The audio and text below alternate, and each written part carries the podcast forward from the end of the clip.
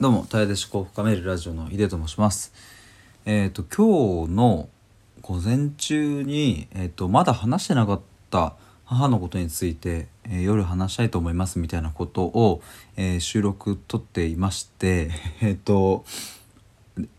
えっ、と、この時間になってしまったのはですね、ちょっと寝てました。すみません。あの、パッて目覚めたらうんとあやべもう11時になるじゃんと思って。でまああのその寝起きですぐパッて収録回してるんですけれどもあのちょっとね今日そもそも何があったのかっていうところがまあ今回そのお話ししたいところにつながってくるので、えーまあちょっとそのなまま流れで話しちゃいたいなと思うんですけれどもえっ、と今日がえーっと僕の母の四十九日の日でしたの法要の日でしたそれを終えてあの、まあ、帰ってきてでご飯食べてちょっとすげえ疲れたので寝てて で気づいたら今になってるっていう感じだったんですがえーっとまあその母のことっていうのは、まあ、母がえーっとまあ去年12月の6日に亡くなったんですがまあその時までの話っていう感じなんですね。で厳密に言うと,、えーっと僕の母はですね。噛むな。僕の母は、えーっと2020年の、えーっと2月1日に、えーっと膵臓がんのステージ4というふうに診断を受けましてで、まあ、ステージ4なので、えーっと余命の宣告もされました。でその時言われたのがえー、と抗がん剤をうんしても1年未満。もししないという選択をすれば数ヶ月っていううんそれがその2020年2月1日に言われたことでした。でまあ結果的にですねえっ、と2021年の、えー12月6日まで生きたので、えー、とこれがちゃんと計算すると1年とプラス309日生きることができてうーんまあ本当に5年生存率みたいにみたいなあのそういう指標があのあるんですけれども5年生存率がもう本当に数パーセント未満っていう、うん、そういう病気だったので特に膵臓がんって本当に手強いのでまあそんな中でも、えー、とそこまで生きられたっていうのはまあ本当に、うん、ありがたいし、うん、まさか、うん、そんなことが起きるとは正直思っていなかったのでまあそれは家族自身も母親自身もとても、うん、びっくりしていたところではあるんですけれども、まあ、それがちょうど、えーっと先月の12月6日のことでした。でそっからちょうど49日49日経った今日が、えー法要の日だったのでうんとまあねいつかこの母との話はえっ、とまあノートとかスタイフでしたいなと思ってたんですがまあなんかあんまりこうきっかけがつかめなかったんですけれどもあまあ今日今日なんかよくねっていう なんかそんな感覚があったのでまあそれでえっ、と話してみようっていう、うん、気持ちになりました。でえっ、とまあ今日の午前中の収録ではライブでお話しするか収録でお話しするかも悩んでますみたいなことを言っていたんですけれども、まあ、ちょっと今結局収録っていう風な選択肢を、えー取ったのはまあやっぱり自分でこうなんかベラベラあの一人で喋ってた方がまだあのこうなんだろうななんか話す内容を特に決めてその内容というか細かいところを全部決めきってるわけじゃないのでライブだとちょっと話があっちゃこっちゃってなっちゃうかなと思ったので、まあ、収録ということになりました。でね僕が、まあ、ちょっともう少し具体的な話に入るとですねえーっと去年の11月の確か終わりぐらいから12月の半ばくらいまでちょっとその財布の更新をしてなかった時期があったんですけれどもまあまあその時がもうまさに本当に母が、えー最後の時で病院のいわゆるその緩和ケア病棟と呼ばれるうん痛みを緩和したりする、えーそういうところの病棟に入っていました。まあこれちょっと間違いやすいのはあの最後の時間を過ごす病院っていうふうに、えー誤解されがちなんですけれども、うん、決してそのためにあるっていうわけでもなくうんと入院されてから退院するっていう患者さんも普通にいらっしゃるので、えー、と絶対そのなんかいいわゆるホスピスみたいな最後を迎えるためのっていう病院ではないんですが、えー最後を迎える、うん、方もたくさんいらっしゃるという場所ですね。で僕の母はそこにこう、うん、入院、した時にはもう、うん、とここで最後を迎えるだろうということは医者からも言われていましたし、まあ、僕ら家族自身も、うん、と覚悟はしていたのでまあ大体そうですねえっ、と1週間ぐらい1週間2週間ぐらいだったかなというふうに思います。えー11月の24日の朝にえっ、と家の中で倒れてえっ、と僕がまあそれに気づいてあのそのドンっていう倒れた音で僕はバッて目覚めて、えーすぐにトイレに駆けつけたところまああのトイレの中でうずくまっていたので、えー、と僕がまあ病院まで、えーちょっとすぐにこう一緒に行って、まあ、そのまま緊急入院となってその流れで、えー、と緩和ケア病棟に、えーそのまま転院したみたいなそんな感じの流れですね。だからまあ結構もうその母が倒れてからはもうあれよあれよというまで本当にこう一瞬だったんですがもう毎日がとてもとてもうん今思い出してもなんか、うん、濃い濃いというか、うん、すごく素敵な瞬間瞬間を過ごせたなっていうふうに思ってるんですね。なんかまあこういうふうな話をするとまあやっぱりうん今聞いていただいてる方の頭の中にあるのはまあものすごくこう母が辛くてなんかねあの大変で、えーとまあ、倒れちゃったもんだからまあその流れでねもう特に何もできず亡くなっちゃったのかなっていう、えーそんなことがもしかしたら描かれてるかもしれませんがうんまあ確かに、えー、とそんなにこう母は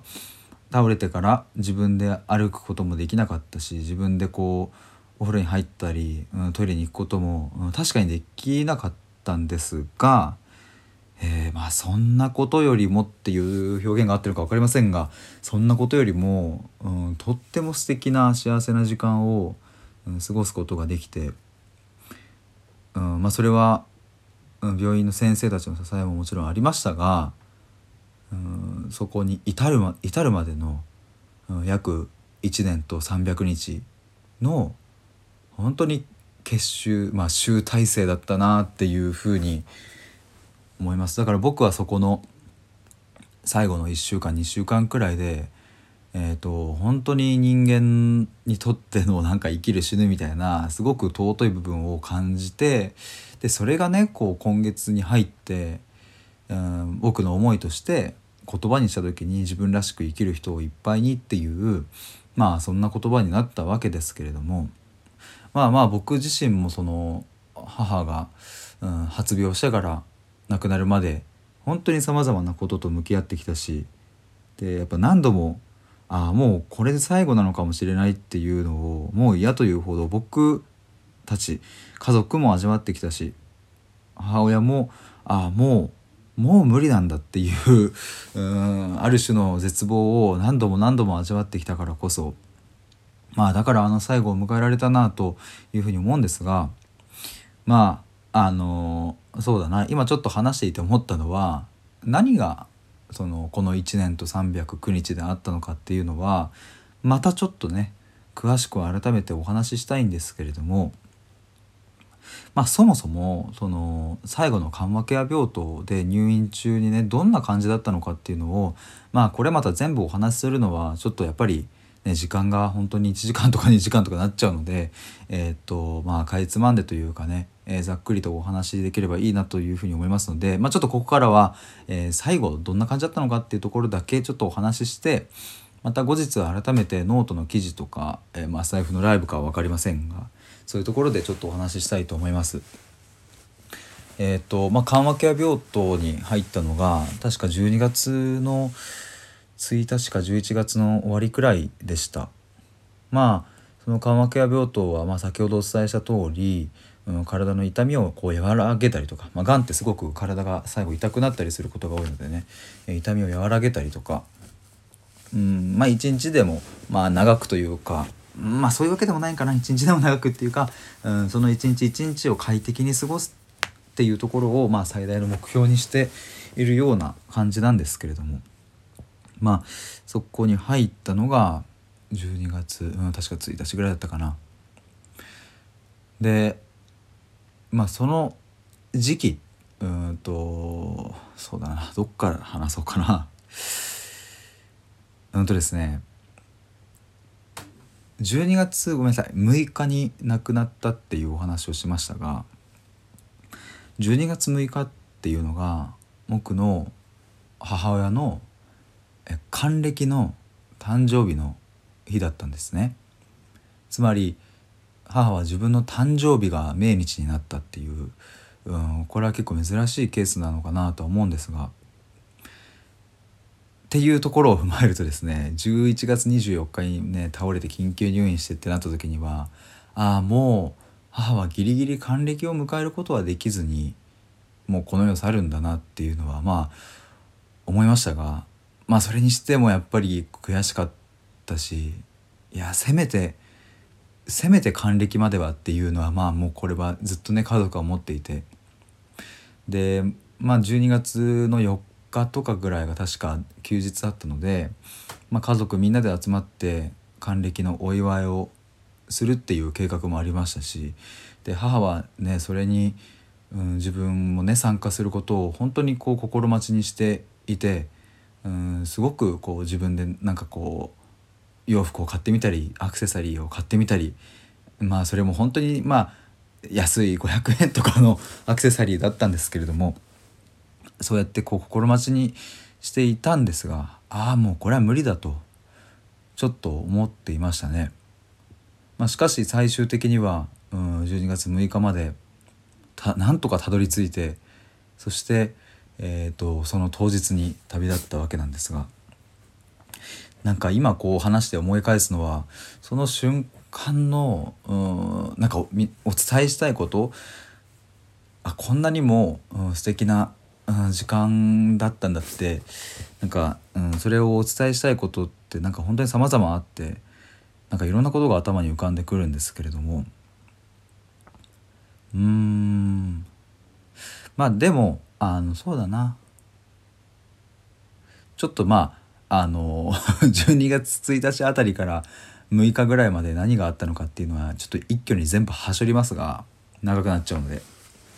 はしょりますがそしてうんこれからお伝えすることは、まあ、母が最後どういうふうに亡くなったのかっていう、まあ、そこをちょっと最後お話ししたいと思います。12月6日の、うん、朝ですね僕が、うんまあ、家から、まあ、あの緩和ケア病棟にですね向かったんですね。あこの時はあの、まあ、コロナがちょっと落ち着いていたとはいええー、面会制限がありますので、えー、家族と言っても4人までしか入れないそしてその4人も必ず固定なので、えー、親戚の人が入ったりもできませんし一度決めたメンバーは入れ替えることができないんですがまああの僕は、えーとまあ、そこにこう入るっていうことになったので、まあ、毎日向かっていたんですけれども12月6日の朝、え病院の先生に「今日ちょっと様子が違ういつもとは全然違う」というふうに言われました。で先生がおっしゃっていたのはうんこれはもうもはや感覚的なところだけれどもうんやっぱり今までは自分の誕生日の日まで行きたいっていうその思いや、まあ、あと毎日家族が、うん、来てくれると、うん、頑張って日中はねこう家族との時間を過ごしたいからなるべくこう起きていて目覚めていて、えー、なるべくこうコミュニケーションを取ろうって一生懸命になっているけれどもやっぱりその面会の時間が終わる、まあ、夜の8時9時、うん、ぐらいになってね家族の方が帰られるともう一瞬でお母さん眠っちゃうんですよねと。だからまあ何が言いたいかっていうともう毎日毎日本当に一日一日を生きることに一生懸命になっていてで、えっと、誕生日をなんとか迎えたいっていうところだったんですがこの12月6日っていう日をこう迎えた時にもしかしたらふっとこう何か力が抜けたのかもしれないとだからうん何とも言えませんが今日がうんおそらく最後になる可能性は割と高いですねっていう、ことを言われました。でまあその時にはだんだん血圧も低くなってきたのでうんまあもう最後だろうということは、うん、僕もその時にもう一度さらに え、もう何度も覚悟してるんですけれどもその時にまたそうだよな今日で最後だよなっていうことを覚悟してまあそれを家族みんなに伝えたりして。まあそしてねあのまあちょっとまたさらに話を飛んでね、まあ、その日の夜12月6日の夜ですね、まあ、僕たち家族はどうするかっていう選択に迫られたんですね。でそれはどういうことかっていうとおそらく今日が最後だけれどもうんと、まあ、僕は3兄弟なんですが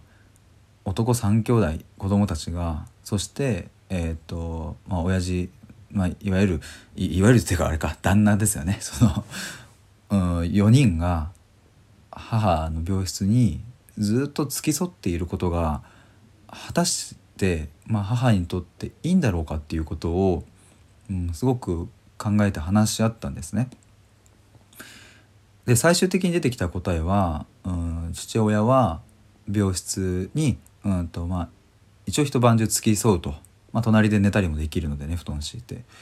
えー、そしてうんと、子供3兄弟男3兄弟は病院の近くのホテルをこう予約してでもし何かねこう体調に急変があった時にはすぐに駆けつけられるように、まあ、その日は家に帰らずに近くのホテルに泊まろうということになりました。まあね母からしてもね子供が3人近くにいてうん、ね、ずっとこう付き添われてるのってまあちょっとうんなんだろうなこう望まないとは思いますしでまあ全然明日も生きる可能性があるっていうことを考えた時にまあずっとなんかこう横で亡くなる瞬間を待つっていうのはなんだかうんとそれってねあの、うん、幸せな時間かって言われるとちょっとねどうなんだろうっていうことがあったので、まあ、僕た僕含めて子供3人はホテルを予約しました。でここからなんですが うんとまあ僕らがねその12月6日の夜もう面会の制限の時間来ちゃったので母に「じゃあね」と伝えてまた明日も来るから。で今日は近くのホテルにうんと子供3人は泊まってるからまあ安心してくれと。いつでもすぐに来るしまた明日おはようって、えー、と目を開けてうんそれでなんかねまた同じ時間一緒に過ごせたらいいねっていうことでじゃあねっていうことを言ったんですがその時に母親がですね眉間にしわを寄せてものすごい危機迫る表情で口をパクパクして何かを伝えてるんですね。でもこの時は声が、えー、ほぼ出ない、うん、なんとなく僕らが病室にいることは理解できるけれどももうちょっと、うん、意識も朦朧としている時間が長い、うん、そんな状態だったのででも確かにその瞬間に母は何かを僕たちに伝えていて何かを訴えるように話していて必死に必死に何かを言っていたんですがまあただそういう病状だったので、うん、何かはもう分からなかったんです。僕がもう本当に母の口元に耳を近づけてみても「うん、ううあ」っていう、うん、そういう音を発しているだけで、まあ、意味はなしてなかったので、うん、まあでも本当にうん心苦しかったですけれども「うんうんうんうん」となんか分かってもないのに「うんそっか」みたいな「分かったよ」みたいな感じの雰囲気を出して僕たち子供は3人は病室を出て行きました。でまあ本当にホテルはすぐ近くにあったのでだいたい5分ぐらいですかねでチェックインを、うん、しようとしていたまあ終わった時ぐらいだったかなちょうどその時に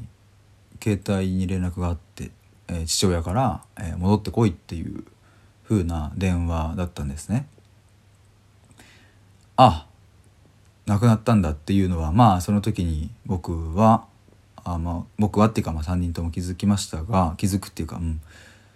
まあ父は明確には言わなかったので戻ってこいと一言だけ電話で言われてで僕らはまあそのままこうチェックインを途中までしてたのを「すいません。ちょっと、まあ、あのごめんなさい。やっぱキャンセルで」っていうふうに言って事情を説明して、まあ、すぐに病院に引き返して。で病院に入っていったらあその病室にね入っていったらもうすでに母は引き息を引き取ってたっていう、うん、そんな感じでした。でまあうんそこでね父に言われたのはそのみんながホテルに、うん、じゃあねって出てったほんとすぐだったって言ってたんですね。あの本当にもう出て数分して亡くなったと。しかも、うん、亡くなる直前に母はまた、うん、僕たちに危機迫る表情で何かを訴えていたみたいに父親にも危機迫る表情であの何かを伝えていたみたいで。でその時には顎をしゃくり上げるような形で部屋の、うん、扉に向かって「行って行って」っていう口の動きをしながらまあでももちろん声は出ませんが父親に対して「行って行って」って顎をしゃくり上げるような感じで伝えたそうです。その話を聞いた時に僕は全部「あっ」てつながったんですがつまり母は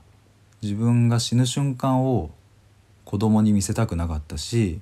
父親にも見せたくなかったから、うん、だから僕たちにはとにかく早くホテルに行けと。もう私はもう死ぬからお前ら早く この部屋から出てってくれと。多分それを言っていたしそして死ぬ直前に父親にもあのもうここにいるなと。もう私は旅立つからそんな瞬間を見せたくないからとりあえずここから出てってくれということを言っていたんだっていうことに気づきました。まあこれは本当間違いないなと思うんですがちょうど入院する1週間前ぐらいに僕は母とねあの車でちょちょっとあの病院に行く時にねそんなことを言われたんです。あのもう私は一人で最後を迎えられるから最後の瞬間に家族が周りにいなくても大丈夫っていうことをなんかあのこう話の流れで不意に言われてうんなんかそのことも蘇ってきたしあそっかっていう僕らに死ぬ瞬間を見せたくなかったんだって思った時にうん僕はね一瞬その僕たちが部屋から出ていてすぐに亡くなったからああと5分ここにいれば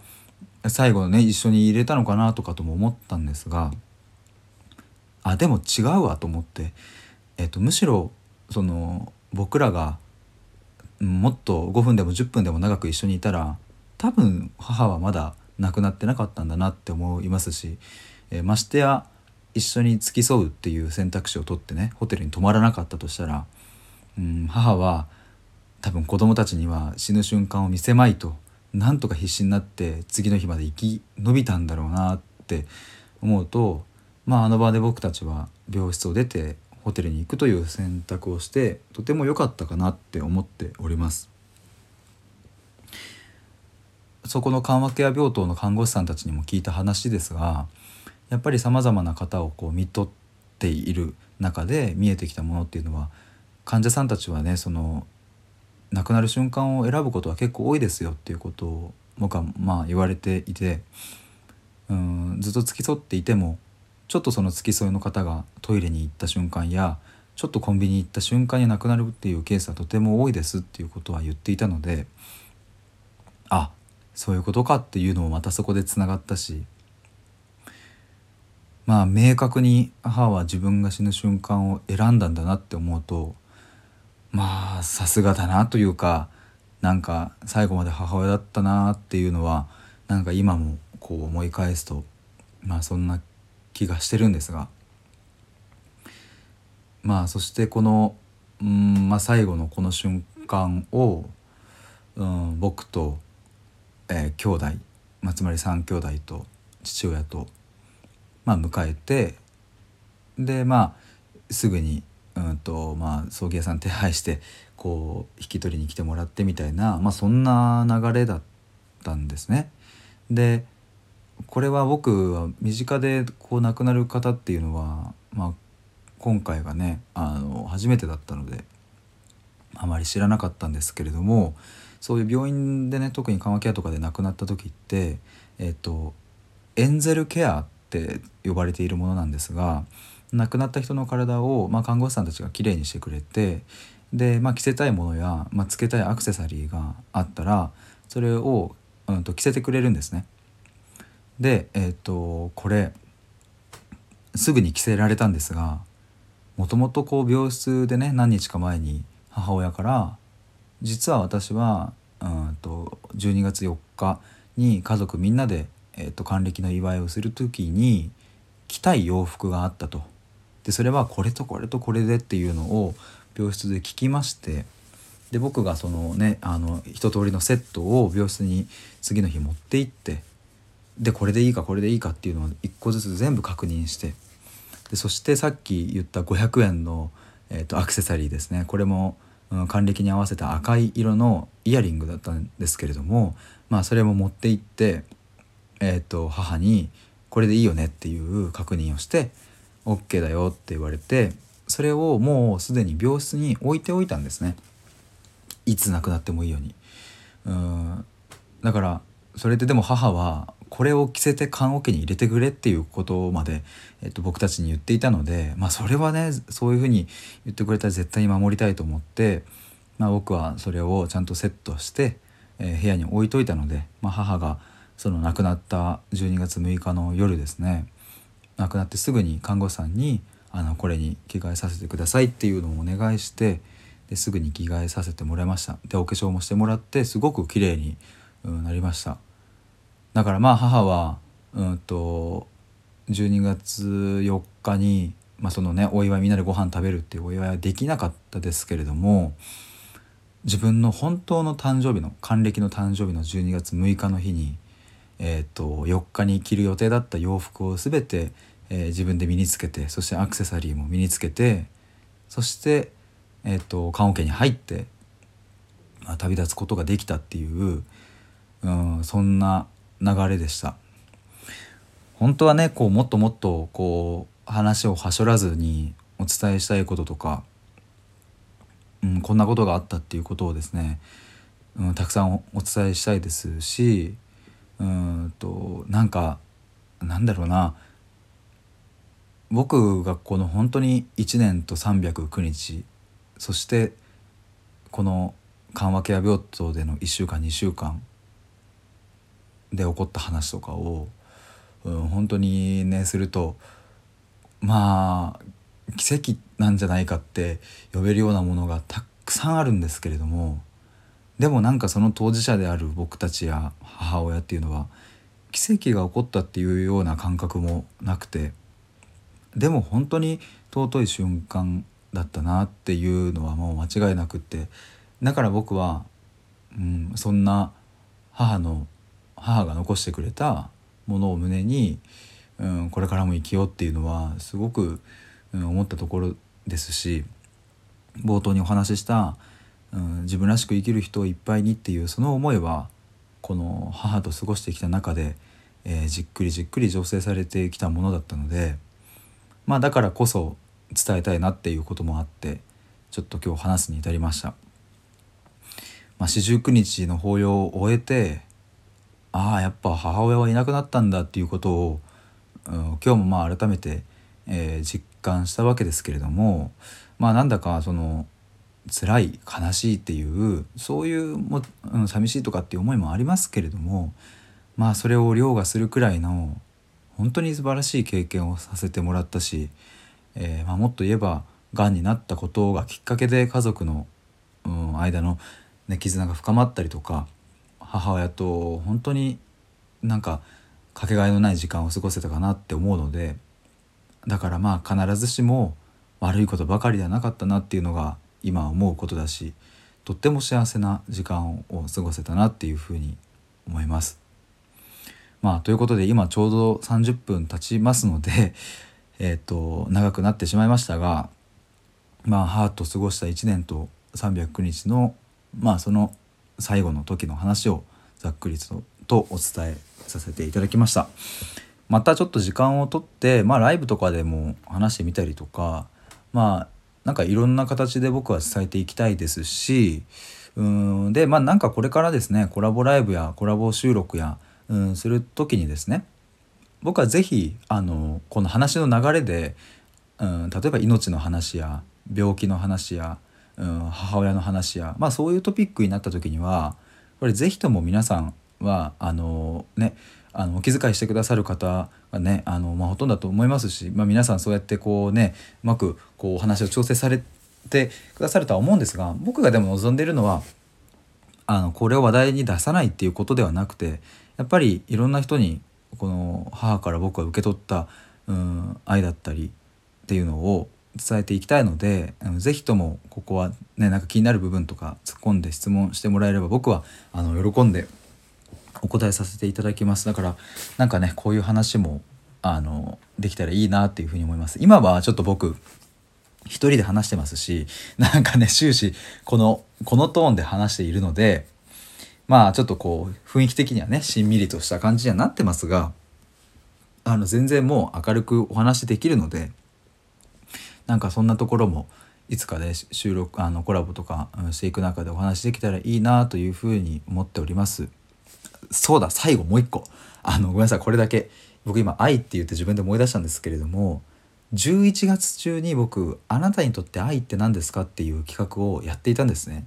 で本当にありがたいことに1415人ぐらいの方がですね参加してくださっていてで僕は最後に11月の末に僕にとっての愛を、うん、ノートの記事と収録でアップしますっていうことを言っていたんですがちょうどね11月24日に僕の母が、えー、緊急入院になってしまってちょっとそれどころではなかったので、えーと、特に説明もなくうんその僕はねアップせずに今日まで来ちゃったんですが実はそういう、うん、事情がありましてそしてねもっと言うとまあ記事を出すことも時間的にはまあ余裕はあったわけですよ。もう1分1秒もないっていうわけじゃなかったんでただその母親が最後そういうふうになってねあの緩和ケア病棟で過ごしていく中であの僕にとっての愛の定義がですねもう本当にぐるっと変わっていってあなんかこれ11月の頭に思っていた愛の定義と11月の末に思っていた愛の定義とそしてまた12月に思っていた愛の定義とそして今の愛の定義と全然違うわけですよ。だからちょっとまだ書けなくて本当に申し訳ないんですけども参加していただいた皆さんそしてねあのじゃあお前の愛の定義は一体何なんだよってちょっとねあのもしかしたら待っていただいた方もいらっしゃると思うので、えー、とちょっとこの場を借りて、えー、と申し訳ございませんでしたっていうことと。でも必ずあのいつかね僕の中で固まってきた愛の定義っていうのを、うんと、ちゃんとこのノートやスタイフで、えー、お話ししたいなって思いますのでちょっとその時までどうかあの 温かく見守っていただければと思います。すいません、えー、そんなところでした。ということで、えっと、今回はですねまだお話ししていなかった母の、えー、ことについてちょっとね僕寝起きでねそのパッて喋ったんであまりこう話もまとまってなかったしなんかうんちゃんと伝えられただろうかっていうのはなんかね今ちょっとなんかすげえなんか不安になってきたんですけれどもまあまああの、まあ、大丈夫かな？大丈夫だと思います。まあ、ちょっとはい今日はあの勢いでお話ししちゃいましたがまたあの時間をとって改めて皆さんとゆっくり、えー、ライブやら何やらで、えーと、共有できれば嬉しいです。是非ともあのいいねコメントお待ちしておりますそしてこの30今5分ですねこんな長々と,、うんと僕がただ一人でしゃべるそして別に笑いもないのに 時間を割いてくださいまして、えっと、ありがとうございました。これからもあの僕は発信を頑張っていきたいと思いますし、えっと、皆さんの何か力になれれば嬉しいなと思っております。ということで以上です。バイバーイ。おやすみなさい。